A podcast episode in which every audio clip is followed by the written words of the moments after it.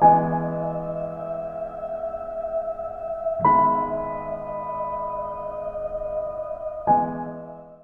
прогрессировать духовно и есть мясо одновременно? Очень Трудно. трудно. Очень.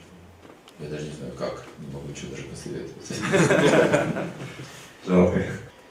Чтобы э, есть мясо, хорошо, есть такие предписания в ведах и других писаниях, как есть мясо. Сейчас условия м, неблагоприятны для этого, потому что мясо должно быть жертвенным. Обязательно. Сейчас такие жертв никто не может совершить. Нет квалифицированных таких священников.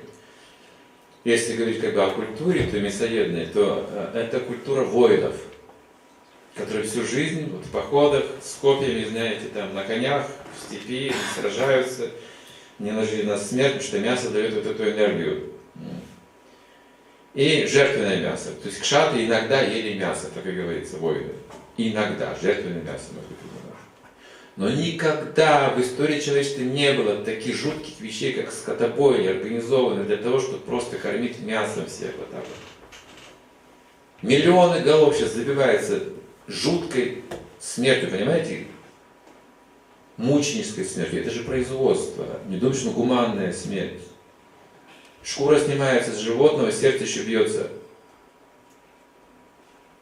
Вы понимаете, что происходит? Какое насилие чудовищное. От людей это скрывают, все упаковано красиво, все заплачено, супермаркеты, как дворцы стоят, понимаете? Хорошо, хотите есть мясо, берите барана, берите нож, берите мантру священника, делайте раз в месяц, как предписано, когда вы не мясоед считаете. Вы можете духовно продвигаться тогда тоже. Что это тоже ограничение есть.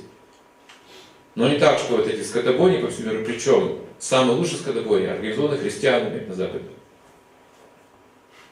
Мы должны вдуматься, что происходит. Какой духовный прогресс вообще в обществе может быть? Какая любовь, если вы убойную пищу почитаете? Это же вопрос сознания, не просто пищи, это вопрос сознания, мы говорим, раскрывается. Попытайтесь осознать, что такое этот бифштекс, который блеял только что недавно. Ладно, не, все люди станут вегетарианцами, но тогда делайте это согласно ограничениям. Плохие вещи ограничиваются. Хорошие вещи не ограничиваются. Пшеницу, пожалуйста, хлеба пеките сколько хотите. Водку распространять нужно ограничения. Мясо тоже ограничение должно быть. Вот мясо, смотрите, человек съедает мясо, хорошо, но его система пищеварения не предназначена для такого количества поедания мяса. Это редко может справиться человек. Длинный кишечник, раз.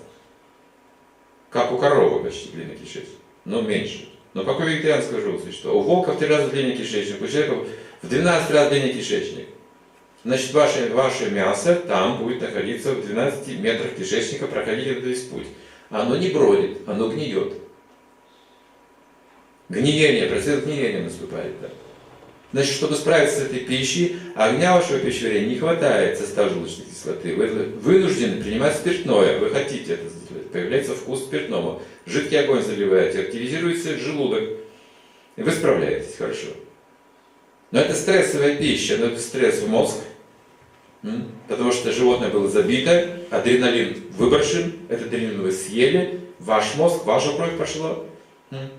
Затем, когда активизируется вот этот вот язык, желудок, вниз энергия начинает давить на гениталии. Сексуальная культура начинает активироваться автоматически. Любовники, любовницы, это в обществе беседов нормальное сейчас явление. Закон, негласный закон уже. Естественный закон, потому что это мясо, это спиртное, автоматический секс. Вот и вся культура, вот оно мясо. При этом вы сильны, когда едите мясо, но в агрессии сильны. В добродетели слабы. Пожертвовать кому-то что-то жалко. Своровать есть энтузиазм. Это мясо. Хищник силен в агрессии, пахать на нем не будете на тигре.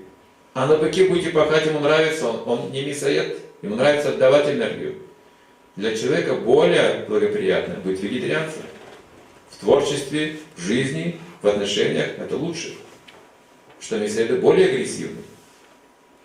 Есть только один пример в истории плохой, это Адольф, известный, который был демоном. И демоны тоже принимают вегетарианство, но с другой целью.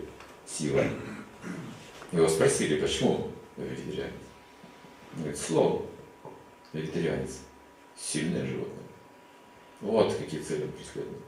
Доминировать над другими. Да, это тоже человек сильнее становится и ментально, и физически становится вегетарианец. И выносливый. Тут есть в Казахстане люди очень высокопоставленные вегетарианцы. У меня есть знакомые здесь. Очень высокопоставленные. Сенаторы есть вегетарианцы. В семье президента есть вегетарианцы. Я знаю их. Они практикуют это. То есть это как-то вот распространяется. Почему? Потому что это хорошо. На опыте это хорошо.